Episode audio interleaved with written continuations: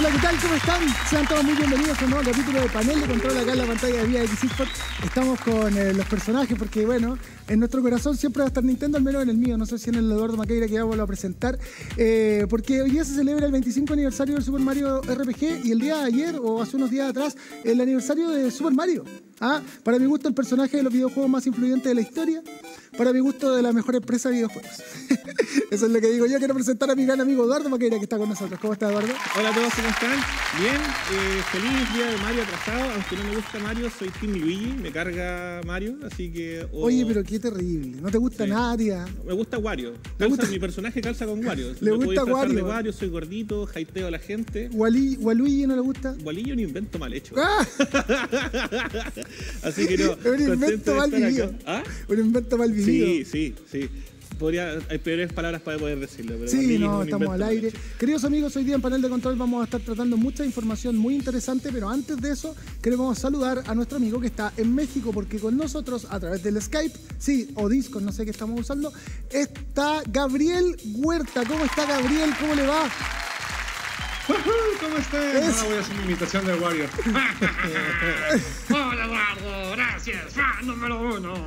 No, pero la bueno. peor imitación que van a estar viendo y si no la están viendo es porque no disfrutan del panel de control lo suficiente. ¿Cómo están amigos? Estamos bien, Sí, estamos bien contentos acá, de verte. sí. Oye, Eduardo Marín se va a unir con nosotros en el siguiente bloque porque para, tuvo un pequeño problema con una su... reunión del presidente de curso, está salvando el programa con Sí. la dirección nuestra. Claro, no, nosotros. su perrito tuvo un problema Ah, y obvio que tenía Sí. que pasar al sí, supermercado. para el supermercado. que Siempre sí. es lo mismo. Sí. Yo no sé por qué va siempre al supermercado el día del Es programa. que quiere el sponsor. Quiere el sponsor. responsabilidad del supermercado, Eduardo, por favor. Oigan, queridos amigos, vamos a partir inmediatamente con el panel de control porque ustedes saben que es discusión de la industria lo que hacemos nosotros acá y en una cosa que no nos sorprende mucho, pero que yo ya lo venía como anunciando desde mi punto de vista, porque estos juegos van a ser para todos, tienen que ser exclusivos. Microsoft hace oficial la compra de Bethesda y confirma que algunos de sus videojuegos serán exclusivos para Xbox y también para el PC. Con el visto bueno por parte de la Comisión Europea, Microsoft anunció que completó la compra de Bethesda por 7.500 millones de dólares. Lo anterior no solo significa que todos los juegos de la compañía llegarían al Game Pass, sino que también eventualmente algunos se quedarán fuera de PlayStation. Por eso, ahora Microsoft ha confirmado que ya se rumorea durante las últimas horas eh, que Phil Spencer ha mencionado los nuevos títulos futuros serán exclusivos para jugadores de Xbox y PC. Además, el responsable de la división de juegos eh, da la bienvenida oficial a Bethesda a la familia de Xbox, anticipando que comenzará a trabajar en crear juegos grandiosos para todos. Incluso mencionó que Bethesda seguirá desarrollando sus juegos como siempre lo han hecho y que esperan empoderar a los equipos creativos de la empresa para llegar a más jugadores en todo el mundo, cierra de comillas lo que dice el señor Spencer. Recordemos que esto no incluye solamente a Bethesda, sino que también a todos los estudios de propiedad, eh, de propiedad digo, de Cenimax eh, Media, como lo son ID Software, Cenimax Online, eh, Arcane, Machine Guns y, también eh, Tango Gameworks, también Alpha y Dog Roundhouse Studios. Eso sí, desde Microsoft no han confirmado cuáles serán los títulos ni las exclusivas, aunque probablemente sean próximas entregas de Fallout. no, no, no, más Fallout, Fallout, no más. Fallout, por favor. Doom, Da lo de, mismo Doom. de Elder, eh, Doom Eternal está súper bueno. No. De Elder Scrolls o Wolfenstein. Eh. Conociendo la filosofía multiplataforma de, de Microsoft, ¿creen probable que muchos exclusivos solo sean temporales y más tarde lleguen a PlayStation o incluso a Nintendo? Eso es la primera discusión que tenemos en panel de control y vamos a hablar inmediatamente con Gabriel para preguntarte, Gabriel, ¿qué te parece? ¿Qué te parece que es, aconsejable que los títulos de Bethesda estén solamente exclusivos para Xbox? Pues más bien de la plataforma, ahora sí que con la estrategia de Microsoft en los últimos años que ha sido impulsar Game Pass en donde esté y donde puedas jugar en donde quieras, es lo que va a regir, ¿no? Ahorita, de hecho, justo hace unas horas terminó esta mesa redonda donde estuvieron tanto ejecutivos de Xbox como de Bethesda hablando sobre este, pues de esta compra y lo que significa y literal ya se fueron a, a explicarlo eh, sin tapujos, como se dice, ¿no? Sí, de claro, que van a haber juegos que por cuestiones contractales se van a seguir cumpliendo y van a ser exclusivos de otras consolas. Dígase, o sea, nunca no lo dijeron abiertamente, pero Deadloop, Ghost Warrior Tokyo, que son juegos de exclusivos para PlayStation 5, esos van a ser exclusivos, ¿no? O sea, tampoco di- di- se dijo que después van a llegar para nuestra consola, pero por lo menos ese, ese tipo de cosas sí se van a respetar. Ya también se habló de estos juegos que llegan ya mañana a, a Game Pass, que pues bueno, ahora sí, si no jugaste algunos títulos de Fallout, si no has tenido la oportunidad de jugar Skyrim, porque no ha salido en, en muchas plataformas ¿En qué- que yo ¿En qué haya mundo visto, vive que no han jugado Skyrim o Fallout? De pues hecho, bueno, ya a partir de mañana podrás. está Entonces, anunciado Skyrim para Smart TV, para celulares y para baños inteligentes ahora, así en Japón. Para, para, todos. para Sí. bidets. Entonces- ¿Qué te- sí, te gritan un fuzz rodada cuando se lo prendí Oye, ¿qué, qué el agua te, caliente. qué te parece a ti, Eduardo Maqueira, a propósito de, la compra de Bethesda, a propósito de la exclusividad, lo que comentaba también Gabriel, que algunos van a hacer y otros que no? ¿Es una buena movida esto para el mundo de los videojuegos? O sea, creo que la exclusividad es parte más de la nueva guerra, con el nuevo capítulo de la guerra en las consolas. Y de Bethesda, en realidad, aunque me encanta el del Scrolls y me encanta la serie de Fallout de Fallout 3, creo que Bethesda ya no tiene mucho más que ofrecer. Eh, más no por un tema de que como estudio, sino que la gente que tiene dentro no va a dar abasto o no o siento que no puede cumplir la talla de llenar todos los otros juegos que están atrás. O sea, llenar, llenar los zapatos de Morrowind y llenar los zapatos de Skyrim es un gigante. Es una tarea súper difícil. Ya viste el último Fallout, que es un fiasco, así que como que ¿Cuál Fallout a mí no 76? me... ¿ah? ¿76? Sí. Sí. A mí, a mí como que ni, no ni, ni bien ni mal. Siento que es como bacán. Bueno, el que quiera jugar, que se vaya a la Xbox, el que no quiera jugar, se quede en Play y chao. Pero el- los juegos van a seguir viendo lo mismo. Ahora, por ejemplo, Doom Eternal, que es una de las entregas más recientes de Doom, estuvo nominado en los Game Awards y creo que se ganó al mejor juego de en la música y creo que también al uno, no me acuerdo bien si fue como mejor dirección, no, no fue mejor dirección, pero estuvo nominado en varias categorías Sí. y ganó una por lo menos. Sí, sí, sí. Y es un juego muy entretenido, ahí lo estamos viendo en pantalla, muy entretenido, muy bueno. No sé qué te parece a ti, Gabriel. La verdad es que Doom es de esos juegos en que apagas el cerebro y es como vamos a matar a todo lo que se mueva. Aunque de todas maneras sí requiere cierta estrategia. Es un juego bastante complicado, ya hay algunas dificultades que la frustración...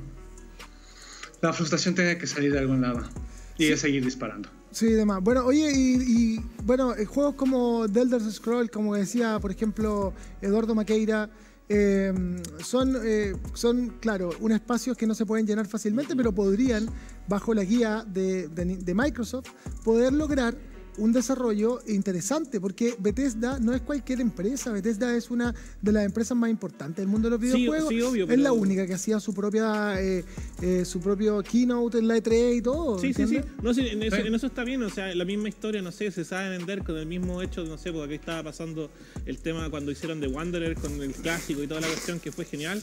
Pero insisto, el, el cerebro que estaba detrás de, estas, de todos estos equipos ya falleció. Entonces, ¿qué?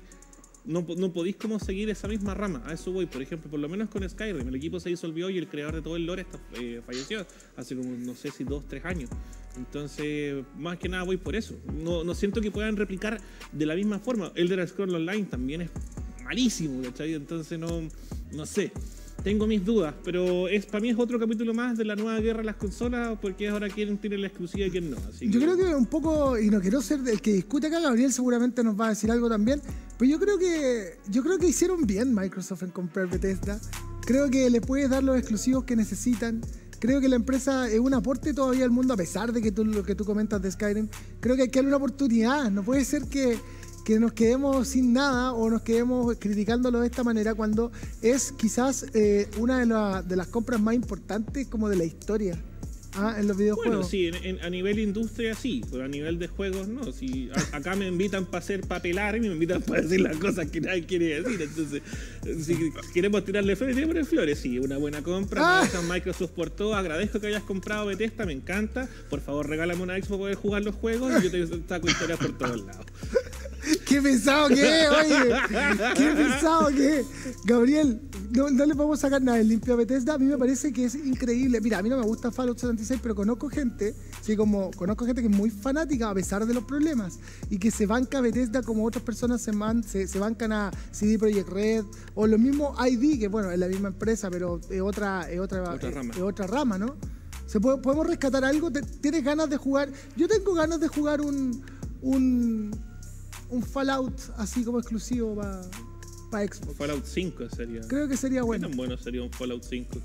Gabriel, No sé. Yo creo, o sea, Fallout, cin- yo creo que Fallout tiene todas las posibilidades de volver a renacer. Ya el problema con el Fallout 76 es que hasta creo que hasta justo en este video todo el equipo de, de Bethesda mencionó así como de, pues bueno, fue un, fue un tropiezo, es como de no, o sea, sí, decepcionamos mucho a los fans, pero ya lo estamos, hemos estado arreglando, ¿no? Creo que el aceptar también tus errores, aceptar que puedes entregar un trabajo mejor y ahora en ese momento fue ellos, ellos mismos eran los que estaban revisando. Ahora con una fuerza tan grande como es Microsoft, que les va a dar como una segunda mirada a los juegos, que va a darle como una segunda opinión y se va a poder alimentar de todo lo que significa Microsoft Studios, bueno, más bien Xbox Studios, pues puede generar algo, evitar este tipo de errores, evitar que volvamos a tener este, estas decepciones de Fallout 76, que sí, tengo amigos que compraron la edición especial y todo, y en este punto de la vida se sienten frustrados y ven el juego más como una relación tóxica fallida que un juego como tal. yo tengo un amigo que es fanático de Fallout Sí. 76 y fanático de Bethesda y fanático de Xbox. Y tengo la una temática para, el, cosa- para el nuevo Fallout. ¿Cuál es La la- tengo lista. Vivir No. en Latinoamérica. Ah, Esa es la temática de, de Fallout 5. ¿Cuál? Vivir en Latam. Acá, Vivir- vivir en Chile, salir de Chile y anda de Chile caminando hacia México y sobrevive a todas las dificultades que te ofrece este continente. Oye, que bueno, ahí está la idea. eh, y va a ser precuela porque todavía no lanzan las bombas ni nada. queremos, bueno, ya tiene muerto de hambre, más- sí. nos gusta la idea de que Microsoft esté eh, ampliando su, eh, su catálogo, porque creemos, yo creo que fue uno de, los- de los problemas que tuvo en la pasada generación de consolas, porque al último se revirtió con el Game Pass. Pero bueno, queridos amigos, nos vamos con la siguiente noticia aquí en Panel de Control, porque ¿están los jugadores listos para asumir el aumento de los precios de los videojuegos? Casi No. desde el primer anuncio de la nueva generación de consolas se comenzaron a gestar diversas opiniones y declaraciones provenientes de los desarrolladores de videojuegos, asegurando que el aumento de exigencia de las nuevas plataformas debía venir acompañada de aumento en el precio de los videojuegos, llegando incluso a superar la cifra de 80 dólares por títulos de PlayStation 5. Hace algunos días, el- en el desarrollo de la conferencia Morgan Stanley Technology eh, Strauss Selnick, jefe de matriz a cargo de Rockstar 2K y Take Two, fue preguntado por qué optó eh, por lanzar la última entrega de NBA, el 2K21, eh, a precio de eh, 100 dólares, eh, perdón, 10 dólares superior a la mayoría de los títulos nuevos. Y la respuesta sorprendentemente se centró en dos puntos. La alta calidad de la jugabilidad de su título, factores que quizás deberían ser considerados como algo básico y no un privilegio, y el largo periodo de 15 años desde el último aumento general de precios en los videojuegos, donde al igual que ahora los consumidores estaban preparados. En eh, eh, contraparte, también se podría argumentar que pocos de los títulos distribuidos en, este entonces, en ese entonces no venían acompañados de métodos secundarios de pago como las microtransacciones, pases de temporada, DLC eh, y expansiones y otros métodos casi normalizados actualmente para obtener más dinero de los consumidores. Aunque Selnick insinuó que no todos los juegos futuros deberían aumentar su precio, argumentando que el valor se debería determinar individualmente para no cada título y no por eh, norma general, aunque por supuesto serán las propias desarrolladoras las que tendrán la última palabra. Sin embargo, la industria está atravesando un cambio en el modelo de negocio y desarrollo de los videojuegos, eh, notándose una gran eh, tendencia hacia el modelo gratuito con microtransacciones dentro de los títulos, destacando grandes éxitos como League of Legends, Fortnite o más. Esa es la historia. Queridos amigos, tenemos que prepararnos para juegos de gama baja, gama media y de gama alta. Los de gama baja van a, encontrar- van a costar entre 40 y 60 dólares, los de gama media entre 60 y 80 y los de gama alta entre 80 y 120. Bacán. Para que ustedes lo sepan. Cualquier gama es- no, no, no corresponde a nada de esa wea. Eso es lo que se comenta y eso es lo que está pasando. La verdad es que a mí me parece una total falta de respeto, porque yo creo que Cyberpunk, por ejemplo, podría ser un juego de gama alta, podría ser un juego eh, absolutamente, bueno, lo es, absolutamente AAA, pero claramente podría costar más caro por todo el hype y por toda la producción que tiene. Fácilmente podría costar entre 100, 120 dólares, según Ya, los nuevos sí, precios. sí, sí, Pero Cyberpunk 2077 para consolas es un absoluto fracaso. Un juego absolutamente mal hecho, mal terminado, lleno de bugs, que se ha transformado en el hazme reír de esta generación o, perdón, de la pasada, de finales de la pasada generación. Por lo tanto, hay que hacer el mea culpa. Si me vas a vender un título que vale 100 dólares, véndeme algo bueno. Algo bueno, no algo que esté mal terminado, algo que tenga micro- microtransacciones horrorosas, como lo que pasa con Electronic Arts. Bueno, Ah. Electronic Arts es horroroso para las microtransacciones. Es caro y es malo y es fome. Entonces, me parece horrible que suban los precios y no suba la calidad, porque me van a disculpar, pero los títulos de ahora no están terminados, ni siquiera Fortnite está terminado. Bueno, es que ese, ese es el problema. Yo me voy a meter al, al- al tiro. Este es el problema que nos. Lo creo que lo dije como hace uno o dos capítulos atrás. Que nosotros, como consumidores, hemos sido igual estúpidos porque hemos normalizado el tema del early access. Estamos comprando un early access, estamos comprando una beta anticipada, ¿cachai? No estamos haciendo todas esas cosas y es como, sí, lo voy a jugar al tiro, total, el juego va a salir en tres años. No, po. ¿Cuánto? Mira, no sé, pues hay un juego que se llama Raft en Steam que lleva como en Early Access como dos años y le agregan cada seis meses un poco más a la balsita. Entonces no. Así no funciona. Así no funciona y es porque nosotros hemos normalizado pagarle plata antes a las cosas. Es como si nos empecé- empezáramos a, a pedir el 90% anticipado antes de cobrar y trabajar el mes. Es como al revés. Yo creo que tiene que haber un cambio netamente desde, desde la comunidad. Hace como aprecia el juego de- más que desde el estudio. eh, Sí, exactamente. Eh, Gabriel, ¿qué te parece que los juegos suban de precio? Pues terrible, siempre, siempre que algo sube de precio es algo muy terrible y aunque tengan como 15 años que no han subido los videojuegos, creo que hasta esos habían evitado que volvieran a subir por toda la cuestión de las microtransacciones. Ahora, eh, Star Selnick, pues híjole, una disculpa, sí por un lado tiene un, grandes juegos dentro de Rockstar, Grand Theft Auto Online lo ha hecho bastante bien. No es tan necesario tener que estar comprando esas tarjetas eh, de dinero porque lo puedes obtener dentro del juego y se ve que las ventas también del mismo juego de Grand Theft Auto han funcionado durante estos años. Pero por otro lado tiene una franquicia como NBA 2K que era el amor de mi vida y la última versión me rompió el corazón terriblemente y cada vez es más descarado las microtransacciones para subir la calidad de tu jugador, de comprarle cuestiones cosméticas que deberían de ser a lo mejor si no gratis más baratas porque ya se están pasando de la raya. Y pues ahora sí que mi cartera no quiere seguir gastando dinero en ese sentido. Entonces 10 dólares no se me hace mucho, pero también si tienen otros métodos para obtener dinero para seguir terminando el, ah, este, el desarrollo, para estar justificando que se sigan haciendo como actualizaciones, pues que sigan las microtransacciones, ya cada quien decidirá.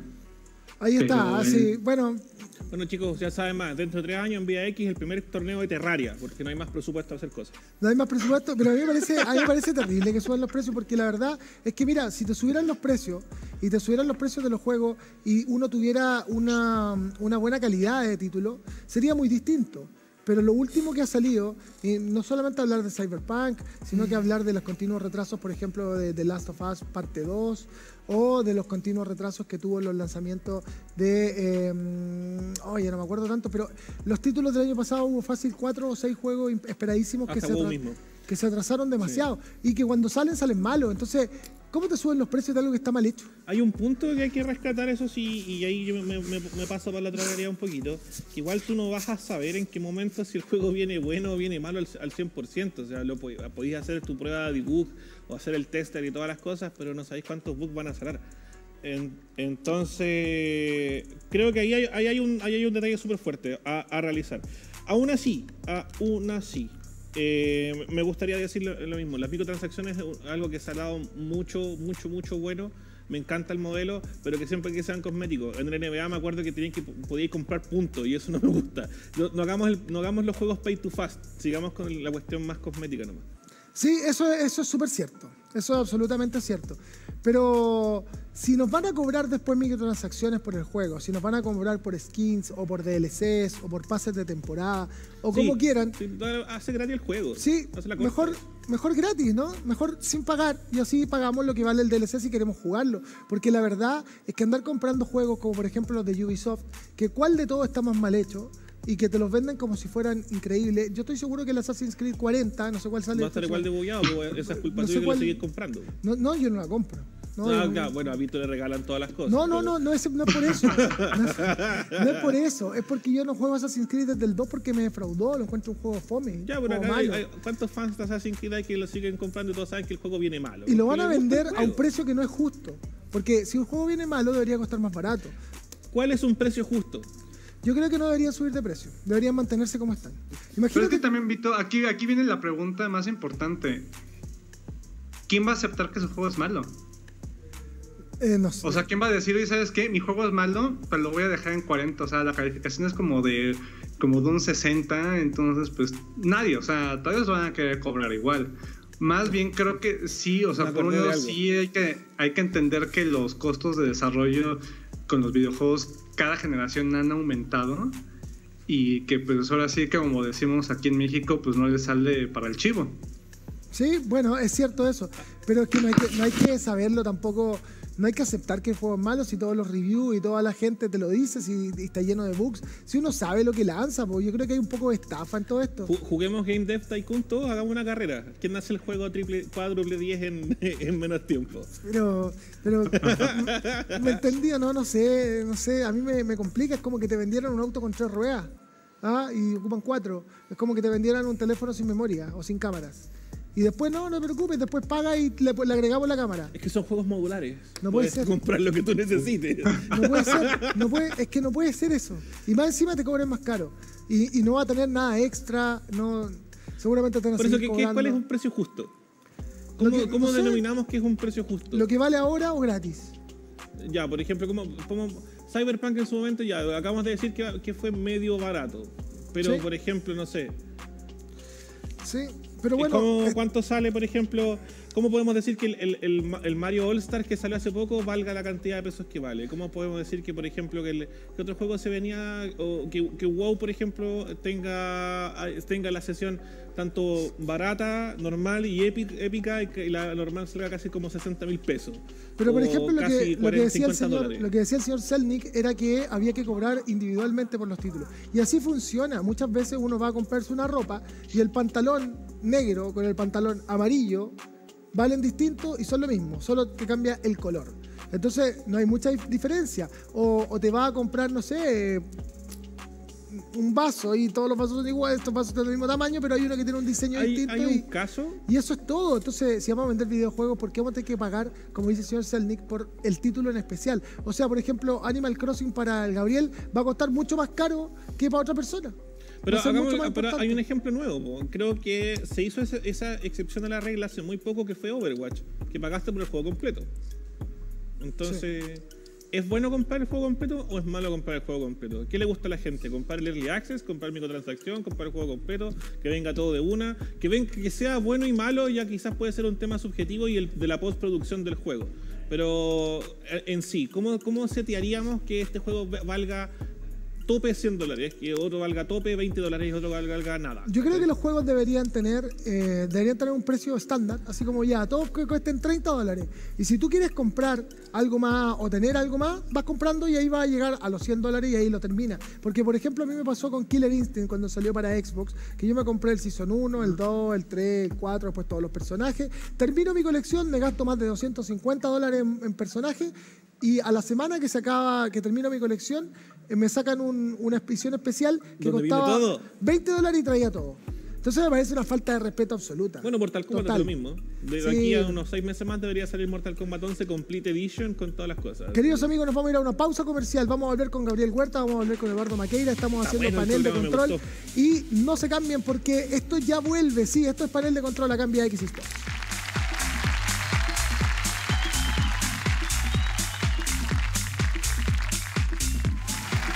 Seguimos haciendo panel de control acá en Vía X Esports y estamos muy contentos de tenerlo a todos ustedes también por nuestra transmisión digital y la pantalla de la televisión. Así que eh, eso, quiero comentarles que se nos une el presidente de curso aquí en panel de control, Bravo. siempre somos cuatro. Está Eduardo Maqueira aquí a mi lado, Gabriel Huerta desde México y Eduardo Marina ahora desde Buenos Aires Así que vamos a proceder a saludar a Eduardo. ¿Cómo está Eduardo? ¿Cómo está el perrito? Muy bien, camaradas, muy bien. Aquí con el perrito llegando al veterinario, pero con buenas noticias. Así que seguimos en el panel. Excelente, excelente. Me parece muy bien, Eduardo Marín. Eduardo, estuvimos conversando acerca de Xbox, estuvimos conversando también de, eh, de, la empresa y la subida de los videojuegos, pero ahora queremos hablar de dinero, porque si hay alguien que tiene dinero en este, en este mundo de los videojuegos es Ibai. Ibai reveló que gana 142 mil dólares mensuales. Eso es lo que gana Ibai. Solo por Twitch. Solo por Twitch. A eso hay que sumarle todas las otras campañas, canjes y cosas que tenga.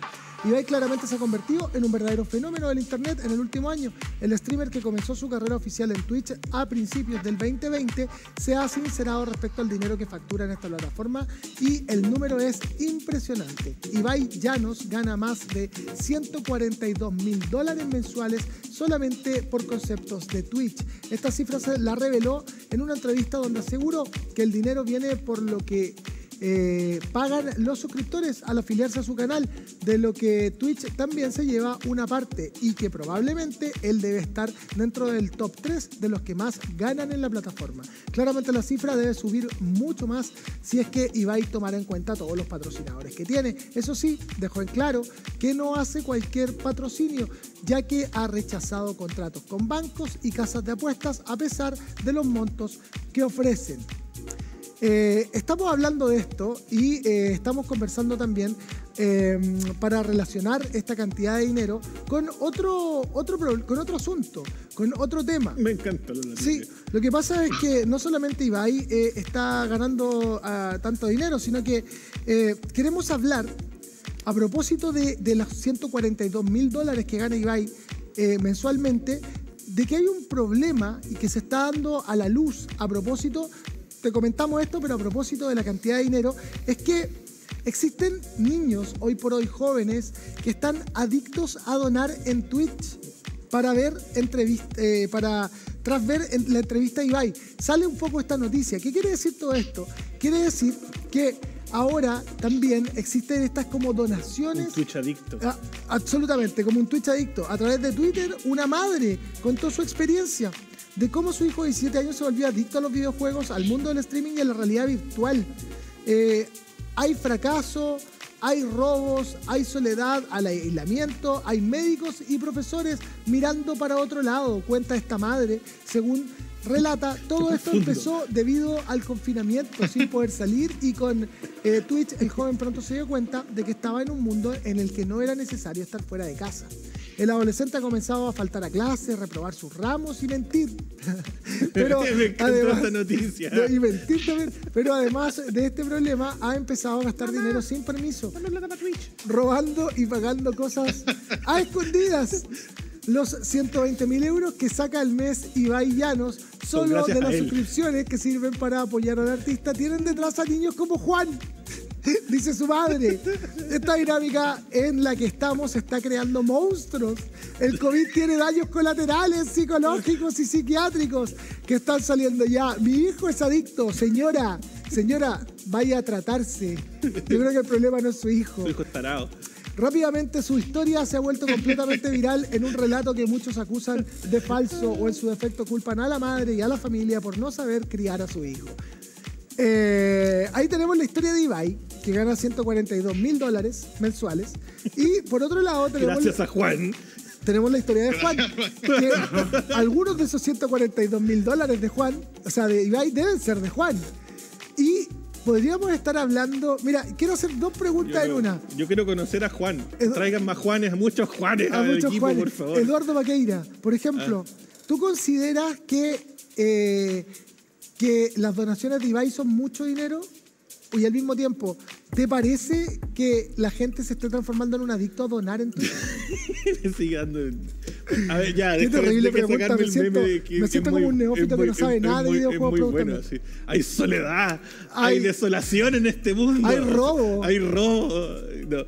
Eh, es preocupante en ese sentido que se estén creando como Bueno, igual da, da lo mismo, porque el, el cabro chico quizás antes se gastaba los 142 mil dólares comprando en FIFA, del- en el fútbol, en los sobrecitos de fútbol, en el Fortnite, en cualquier cosa, y lo dura en Twitch. Quizás ahora se lo pasan a, a otra persona.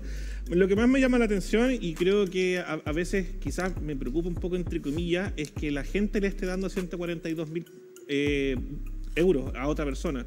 Quizás si fuese, por ejemplo, que él está sacando 142 mil a una empresa, a una corporación o algo así, ya no me molestaría tanto, pero me hace, me hace ruido que sea como plata de gente para otra gente. Ahora, ¿qué es lo que va a hacer Ibai con esa plata? Bueno, espero que haga harta, harta caridad y ayude más también a lo que, a lo, que lo dejaron ahí en esa, en esa posición. Sí, bueno, hay que decir que Ibai es un generador de contenido muy entretenido. Sí. Yo, yo lo paso muy bien Sí, sí, viéndolo, sí. es muy divertido. Eduardo Marín, ¿qué te parece la donación exagerada en Twitch? ¿Es algo, ¿Es algo que tú has vivido? Debo confesar que más del 50% de lo que llega a manos de Ibai viene de mi parte. Yo soy Juan, esa es la verdad. Juan, todos Juan. somos Juan. Juan Eduardo Marín, lo sabíamos. Juan Eduardo Marín, Juan. pues. Ahora, ahora hablando, hablando en serio, hay que. Tiene razón lo que dice Eduardo Maqueira, mi tocayo, de que es demasiado dinero que proviene de gente a otra gente. Debería ser. Sonaría más sensato si fuera de empresas y patrocinios. Es bastante noble de Ibai y de creadores de contenido de este tipo también, no solo él, de otros, el no aceptar, por ejemplo, casas de apuestas, Ah, que es algo sí, sí, sí. demasiado polémico, un tema demasiado polémico eh, a nivel internacional, tanto en España, que hay regulaciones al respecto, como en todos los rincones del mundo. Hacer, hacer, hacer publicidad a una casa de apuesta eh, no, no está bien, la verdad. Hay gente que lo hace, pero no está bien. Por otro lado, yo tengo entendido y creo, o sea, confío en que esta clase de, de personas que reciben dinero, de personas que envían dinero para apoyar a artistas, para apoyar a creadores de contenidos, a músicos, a eh, todo tipo de personas que se presentan en plataformas como Twitch, eh, lo hacen de buen, de buen corazón para apoyarlos porque saben que es un sustento, es un trabajo. El Claro. tema es que hay personas que se crean una marca personal tan grande como la de Ibai que, bueno, alcanza esas, estas cifras, estratosféricas, ¿no? Entonces, esa, esa es un poco la balanza. Ahora, entiendo un poco la preocupación de la señora. Hay que ver hasta qué punto Juan, eh, por decirle Juan, no espero que no sea su nombre real, pero bueno, vamos a protegerle la identidad. Juan el donador. Juan el donador, eh, tampoco si se queda sin dinero por estar donándole a, a- a streamers, bueno, es un problema que tiene Juan que verlo, porque al final es una tendencia que posiblemente él u otras personas que tengan esta temática se la gastan o donándole a Twitch streamers o, o, o qué sé yo, o en casinos o en Sí. videojuegos o en Como- Pero, Eduardo, mira, figuritas. Eduardo, te quiero, pregun- te preguntar figuritas. algo, Eduardo, porque mira, hace el año pasado, me parece, o hace un par de años atrás, había una niña que era una influencer, ¿no es cierto?, que vendía el agua de su bañera. Del delfín. ¿ah? Claro. Vendía el agua de su bañera y bueno, ¿para Maqueira la conoce muy para bien. qué te voy a contar? Que de la hecho, gente- creo que Maqueira compró agua. Y me la tomé, por eso termina así. Qué cabilla. Pero bueno, y no- creo que hay gente que se que trató de tomarse el agua y le dio herpes, ¿ah? una cosa pero terrible. Entonces, Sí, sí, lo, lo- lo conversamos. ¿Cuándo, ¿Cómo es posible? ¿Cómo es posible? Ya, yo creo que Ibai sí, porque Ibai es un tipo que, que- que comunica y todo, pero hay tanto, yo encuentro que hay tanto ladrón en Twitch que, no, que es súper fome. ¿Estás y que diciendo la- que Ibai es un ladrón? y que la- no, Ibai Ah, no. ya. Ibai no. Pero, pero no, mala onda Ibai. Creo que, creo Mala que vibra marca mala vibra. De la puerta para afuera. Eduardo, Chicos, adelante. tengo, ten- tengo entendido que Ibai tiene una marca tan grande que en España es. Tengo muchos amigos y compañeros de trabajo españoles que me comentan que el- la ceremonia de mirar las campanadas el 12, el 31 de diciembre Sí, a las 12 de la noche es algo sí, que pone un canal de televisión bueno, y es una tradición española de hace décadas. Bueno, este año la mayor cantidad de gente lo vio con Ibai que en televisión tradicional. Entonces eso es un peso. La marca de este señor es un peso muy grande y tiene mucho valor monetario. Ahora, lo de Bel Delfín esta, bueno, son campañas que se crean. Eh, según dijo esta chica en una entrevista, ella en concreto, que era para aprovecharse de los babosos que la ven. Ok, puede, puede verse de esa manera, pero quizás muchos chicos jóvenes también cayeron en comprar el, el agua de bañera. Ay, no, me cuesta hasta decirlo, me parece tan, tan irrisorio. De todas formas, de no sé por qué me hacen bullying si el Vito el capítulo pasado dijo que estaba suscrito a los OnlyFans de Ari Gameplays, así que... Yo no estoy suscrito a ningún. OnlyFans, a ninguna. no- no- sigo- yo sigo a Ari Gameplays en ¿Estás todas sus redes sociales. sí, en todas las redes sociales, pero no en OnlyFans. no- Porque no- ah, pero no lo podéis decir. Es que- Ahora, si lo hiciese, ¿lo diríais? ¿Por, por qué no lo puedo decir? No sé, pues te pregunto. Yo sé. ¿Qué sabes Si- si tú que yo no sé? Ah, no sé, po. ¿Te atreverías a decir que sigues OnlyFans y pagas contenido? Nunca, nunca he seguido en OnlyFans. Ah, ya. Nunca, eh, eh, nunca. Revisen el historial de transacciones No, la verdad es que no me, no me- no, como que no me interesa. Eh, no sé, Ari Gameplay me parece simpática incluso, no me parece tan, tan linda como para seguir, para comprarle las fotos. Oye, eh, eh, Gabriel Huerta, ¿qué te parece eh, Juan el Donador? ¿Qué te parece Ibai? ¿Qué te parece el agüita de, de bañera? ¿Hay algo de humo? Nosotros decimos acá como que, que se vende humo en, en las Agua redes de sociales. ¿ah? Eh, ¿Hay algo de humo. humo en, en todo esto de Twitch o te parece justo? Pues, pues de hecho justo esta semana eh, salieron como unos este, detalles eh, sobre usuarios de Twitch en español y el 90% de las emisiones de Twitch tiene un total de 3 o menos espectadores de media. Entonces, bueno, obviamente eso significa que Ibai lo está haciendo bastante bien. Lo que está recibiendo al mes es una cantidad que aquí en México me encantaría tenerla. O sea, creo, sería, sería lo mejor de todo. Anual, ¿verdad? Pero- Aunque sea anual. Pero sí es una gran cantidad de dinero. O sea, en- entiendo que, que si haces bien tu trabajo, la gente te done, pero también lo que le está pasando ya aquí el joven Juan, pues no sé, o sea, yo prefiero que se lo done a alguien que, que haga, haga bien su chamba, que haga bien sus cosas, como nos ha mostrado Ibai en varias ocasiones, que, que pues bueno, que no sé, o sea, streamers que lo hacen mal, que aprovechan otros, este, otras actividades que puedan hacer para sacar dinero. Ahora, ahora Aún así, yo cosa. quiero mi, mi también. Quiero decir Ah, algo, quiero decir algo muy brevemente. No me van a creer, no me van a creer, estoy segurísimo. no Juan el. Donador es tu Pero honestamente, estaba, estaba googleando a ¿Es ver quién era Ari Games, porque no lo sabía. Es en serio. No, pero ¿cómo no sabes quién es Ari creer. Pero, pero lo comento, lo amo. comento es porque me meto en su Twitter y veo que hace 12 minutos tuiteó, hoy ha sido un día muy bueno de trabajo para Juan y para mí.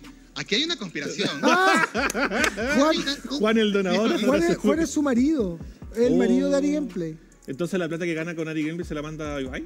No, porque Juan ¿Y todo también, una es, campaña lavado Juan dinero también es gigante? influencer. Juan también es influencer Ah. y también tiene su canal de Twitch y vive en una mansión en Los Era la Ángeles. mamá de Juan. la que- uy, No, eh, aquí hay una conspiración, aquí hay un Sí. tema que investigarlo, No, de hay lavado de dinero entre los streamers. No, de hecho, que- quiero recordar algo que pasó hace poco. Me tocó ver el stream del Rakis, que es un exjugador por player acá, que le empezaron a donar plata como enfermo y él mismo dijo: Ya para de darme plata, si esto ya. Córtala, es Sí, ya mucho. está. Sí, para. Y, y le seguían dando plata. Y, yo le decía, no, que estoy, estoy borracho, así que te estoy dando plata. Fue como, mira, le decía, te juro que te devuelvo toda la plata mañana, pero para, de verdad para. Entonces, depende, creo que depende mucho del stream. También está la cosa que Ibai te demuestre su humildad, esa cercanía con la gente. Aparte es un gordo con bata, o sea, no, obviamente vaya a empatizar con él, ¿cachai? Todos somos Ibai. Sí, todos somos Ibai, sí. pero hay otros que son mucho más ácidos y mucho más áridos que eh, te dicen, oye, por favor, págame por mi contenido. Suscríbete obligatoriamente, te estoy dando horas de entretenimiento gratis, págame el contenido, paga mi suscripción, como que te obligan. Entonces, ahí está como esa... A esa gente no hay que darle plata, no hay que donarle nada. Pero como Ibai, que, que, también te- hace eventos caritativos, hace cosas como por ejemplo el tema de la UNICEF que, que hizo el año pasado, ya creo que se lo merece. Sí, claro, hizo, hizo eventos caritativos como la UNICEF, como dice, y eh, la información de la mamá de Juan, este tweet y todo eso fue borrado, así que no sabemos si era verdad o era mentira. Así que, pero bueno, ahí nos queda para, para la discusión. Hay que leer de nuevo ese párrafo, está muy bueno. Eh, ¿Cuál? Leámoslo, leámoslo dice, nuevo. dice, hay fracaso, hay robo, hay soledad, hay aislamiento, hay médicos y profesores mirando para otro lado. Ah. ¿Qué El presidente no ha hecho nada. Qué terrible, qué terrible. Queridos amigos, los quiero invitar a que, a propósito de todo esto, a que visiten nuestro canal de Twitch Y, Y se suscriben. y se y suscriban. se suscriban. Denos, denos- denos su dinero, denos su dinero. Sí, eh, los quiero invitar a que a que puedan entrar a nuestro canal de Twitch, twitch.tv slash Si te llamas. Juan, vía X tu canal. Sí, claro, tenemos transmisión todos los días, tenemos contenido exclusivo, tenemos también la transmisión de la LLA los fines de semana para que lo puedan ver, ¿ah? no es menor, no es menor. Así que métanse, suscríbanse y déjennos todas sus donaciones en el canal de Venga, Twitch. Juanitos. Excelente. Chiquillos, nos vamos con la siguiente noticia porque los espectadores de esports y videojuegos en directo llegarán a mil millones el día, no, no el Mil día, el año 2025, sí, mil millones de espectadores el 2025. El número de personas que siguen los deportes electrónicos y las partidas de videojuegos en directo no para de crecer. La firma analista Juniper Research elaboró un documento eh, de, de, predicciones de mercado y oportunidades emergentes sobre el sector de los esports y los juegos en streaming centrado en cómo evolucionará el mercado en los próximos cuatro años. De esta manera, la compañía comenta que el crecimiento de los esports se debe a factores como los patrocinadores con empresas que invierten cada vez más en este sector y por eso se espera que tengan un crecimiento de un 70% en los próximos cuatro años con respecto a los datos actuales. Así, en 2025 su valor pasará de ser de 3.600 millones de dólares según las estimaciones de Juniper, mientras que su valor el 2021 es de 2.100 millones de dólares. El crecimiento electrónico vendrá acompañado de un aumento de los espectadores en los próximos años. A finales del 2021 se estima que habrá 800 millones de seguidores de los esports, pero se espera que esta cifra aumente hasta los 1.000 millones de personas el 2025. Esto significa que una de cada nueve personas en el mundo se declarará seguidor de los deportes electrónicos. Este crecimiento estará sustentado por los seguidores de la región en Asia-Pacífico con el 50% de la audiencia dentro de los cuatro años, pero también para el crecimiento del sector en América Latina, donde el 2025 se espera que el número llegue a 130 millones de personas. Ahí está entonces el camino del eSport es el nuevo deporte, queridos amigos. Y eso lo sabíamos hace rato. Em, pero se verá reflejado en el ecosistema latinoamericano, se verá reflejado en que tendremos un mejor resultado en los campeonatos del mundo, que se verá reflejado en que los equipos puedan pagar eh, los sueldos a tiempo. Ah, y no tengan complicaciones, se verá reflejado en que los jugadores puedan decir, oye, voy a jugar, voy a ser deportista profesional de videojuegos y me voy a comprar una casa. Pero no voy a hacer ni buy, ni fake, ni nada. Se podrá, ahí está Eduardo Maqueira, ser o no ser. Eh, Eduardo Maqueira, ¿se podrá o no se podrá? El, el, LATAM no tengo idea. Lo veo difícil en Pero estamos hablando de 130 millones de personas en LATAM. Por favor, que sean 130 millones de Juanes. Pero de, de, verdad, sería hermoso. Pero no sé, o sea, veo que el, el público. Lo, lo, voy a reformular de otra forma. Cada vez que tú ves este informe que hace Newsu, o si lo quieren ver, búscalo eh, anualmente donde te dicen, estos son los datos de eSport y gaming en Latinoamérica y en todo el mundo. Y, y, como que te pintan que fuese una tubería gigante de plata que pasa por arriba tuyo. Como gigante así como, no sé, como como los supersónicos. Claro. O una serie futurista, por decirlo. Se me cayó el piso, deja de buscarlo. Eh, Un poco, ¿eh? Tiene esta cuestión de que, ¿dónde están? Porque en, en LATAM tú decís, ya hay como, se van a facturar, no sé, 4 billones de dólares. ¿Dónde están esos 4 billones de dólares? Porque la gente que trabaja en la industria creo que ve nada de eso. Entonces, tengo que, esa es como mi, siempre ha sido mi duda, pero encuentro que si si son mil millones de espectadores para 2025 y si son, por ejemplo, para 2027 son 2000, significa que igual tenemos trabajo asegurado para esos tiempos, así que nos vemos cabros. Sí, eso puede ser, ¿no? Gabriel Huerta, ¿qué te parece el, el explosivo crecimiento de los esports? ¿Se podría transformar en algún momento en una carrera para la gente en Latinoamérica? Yo estoy esperando que así sea. O sea, creo que algo que nos ha ayudado mucho y que podemos aprovechar de esta pandemia es que se han acelerado muchos aspectos de comunicación y, y de estar en casa y que se puede tener cosas con, bonitas con internet. Entonces esperemos que este tipo de, de, aislamiento de este tipo de pandemia sea algo que vaya a empujar esto para, este, para esta zona, ¿no? La verdad es que también, al igual que, ahora sí que, que si Maqueira no sabe y es el que tiene equipo y toda la cosa, uno menos va a saber. Esperemos también los grandes deseos de que vaya muchos Juanes que quieran ver estos, estas competencias y que también este, diría que debería de haber este cambio ya de paradigma con muchos, eh, con muchos medios, no solamente videojuegos, sino los tradicionales, de que ya empiecen a aceptar de esta manera a los videojuegos como, como un deporte, no solamente como algo que tengo que meter porque creo que está pegando esto, ¿no? O sea, sí es el futuro, pero pues tienen que aceptarlo viejos. Igual quizás sepa- separarlos en un tema de que entre eSport y videojuegos. No sé, eh, Tocayo, ¿te haría esa diferencia? ¿Haría la diferencia entre, no sé, po, ponte tu eSport y videojuegos? Siento que es más, siento que los mil millones son más de videojuegos que de eSport. ¿Cómo sentirías que es como la división porcentual? ¿20-30? Pues 20, perdón, 20-80, 70-30, 50-50, algo así. Sí, indudablemente eh, la seriedad de los esports como esports no, no creo que tenga tanta audiencia masiva como lo tienen los videojuegos en general, ¿no? Hay mucha gente que, por ejemplo, va a Twitch y se pone a ver Fortnite o se pone a ver eh, el mismo League of Legends o Minecraft sin pensar en ello como un deporte electrónico, sino como algo que es entretenido de ver y ya, ¿no? No ve más allá, no ve la competitividad, no ve eh, lo, profesional del asunto y, y eso es un, algo que tiene que venir con la educación. Pero para mí, em, mil millones de espectadores es un número muy grande, es un número muy grande, es un número muy alentador, pero si ese número no se traduce en ingresos, es lo mismo que nada, lamentablemente. Y es una pena, es una pena lo que, voy a, lo que voy a decir, pero es una pena que dependa tanto este crecimiento a nivel de ingresos de los medios tradicionales de comunicación, porque las marcas, los patrocinios, los grandes negocios todavía se dirigen a esos medios, todavía se dirigen al, qué sé yo, al Fox Sport Latinoamérica, al ESPN, a los, a los medios más grandes.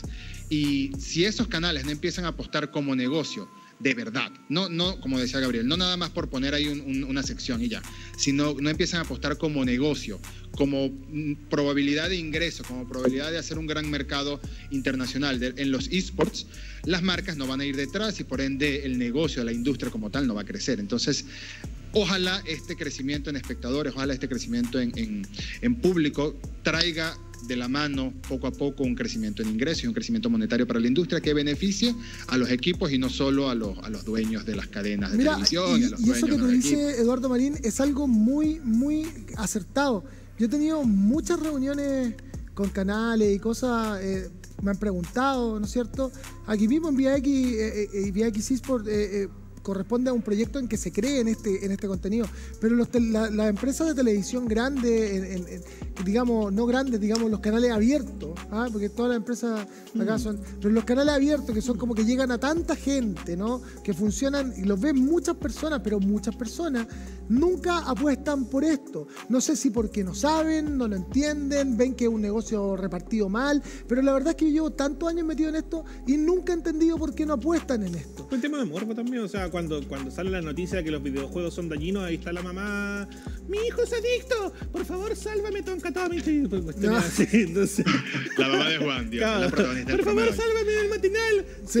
acá. entonces no tengo, pa- para también- eso son secos, pero para otra cosa, Yo también creo, y espero no sonar mal, pero yo también creo que es una cuestión de cambio de guardia, ¿no? O sea, es una cuestión generacional. Mientras más gente fresca y más gente joven vaya entrando a las grandes cadenas de televisión, las, las demás audiencias, las cadenas abiertas, y muy importante también a las agencias de publicidad y a las marcas empiezan a apostar más por este mercado, a meter dinero, porque al final es lo que mueve los medios de comunicación, es los acuerdos publicitarios, y los medios de comunicación traen más audiencia a los deportes, es un ciclo.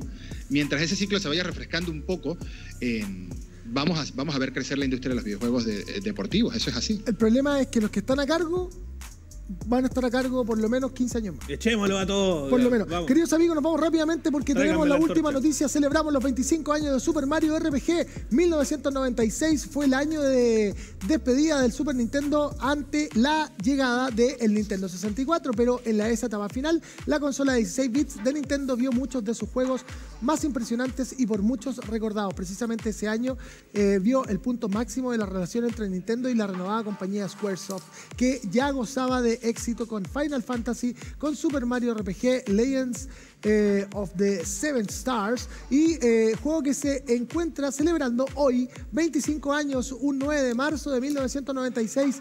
Super Mario RPG Legends of Seven Stars debutó en la Super Famicom, la Super NES, en Japón, mostrando una propuesta diferente del icónico personaje de Nintendo, lo cual fue posible gracias a la intención de Shigeru Miyamoto y los creativos de Squaresoft como Yoshinihiko Mekawa, sí, Mekawa, y eh, Yoshihiro Fujioka, eh, quienes Puede, puede ser el fundador del estudio Mi Joyo. Sí. No, no sabemos. También podemos llama- que se llama Tayonda. quienes decidieron unir fuerzas para hacer realidad el RPG de Super Mario. Este título presentó un estilo visual isométrico con entornos de apariencia 3D y un sistema de combate por turnos propio de la época. Y es considerado uno de los mejores juegos de Super Nintendo y sin duda fue uno de los mejores títulos que en, eh, enalteció el final de aquella generación. Vamos a darle un minuto a cada uno porque se nos acaba el programa. Quiero partir contigo, Gabriel Huerta. ¿Cuál es tu impresión de este aniversario de Super Mario RPG y por qué es tan importante? Me siento tan viejo, pero es uno de los mejores juegos que estuvo en Super Viejo Nintendo y yo lo yo lo yo lo, lo declararía como la última carta de amor que Square le escribió a, a A Super, Nintendo sí. porque fue fue una gran alianza la que tuvieron desde el NES, el Super NES y que Nintendo haya prestado sus personajes tan queridos, tan protegidos, tan todo a Square es que ya eran eran casi hermanos. Eh, sí, es verdad. Es algo, es algo muy bonito lo que pasa con Square y con este Mario Super, eh, Super Mario RPG, por supuesto. Y bueno, con la llegada después de la Nintendo 64 y el Mario 64 y todo lo que trajo esa consola tan, tan importante, el Golden Eye, por ejemplo. Bueno, eh, con los karate chops así.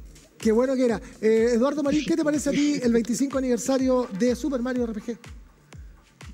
Lo, re- lo recuerdo con mucha nostalgia, porque para mí este juego es muy importante. Hoy en día amo los JRPG, amo los RPG, todavía amo los juegos con combate por turno, me encantan, no, no los siento viejos ni nada por el estilo, me siguen fascinando.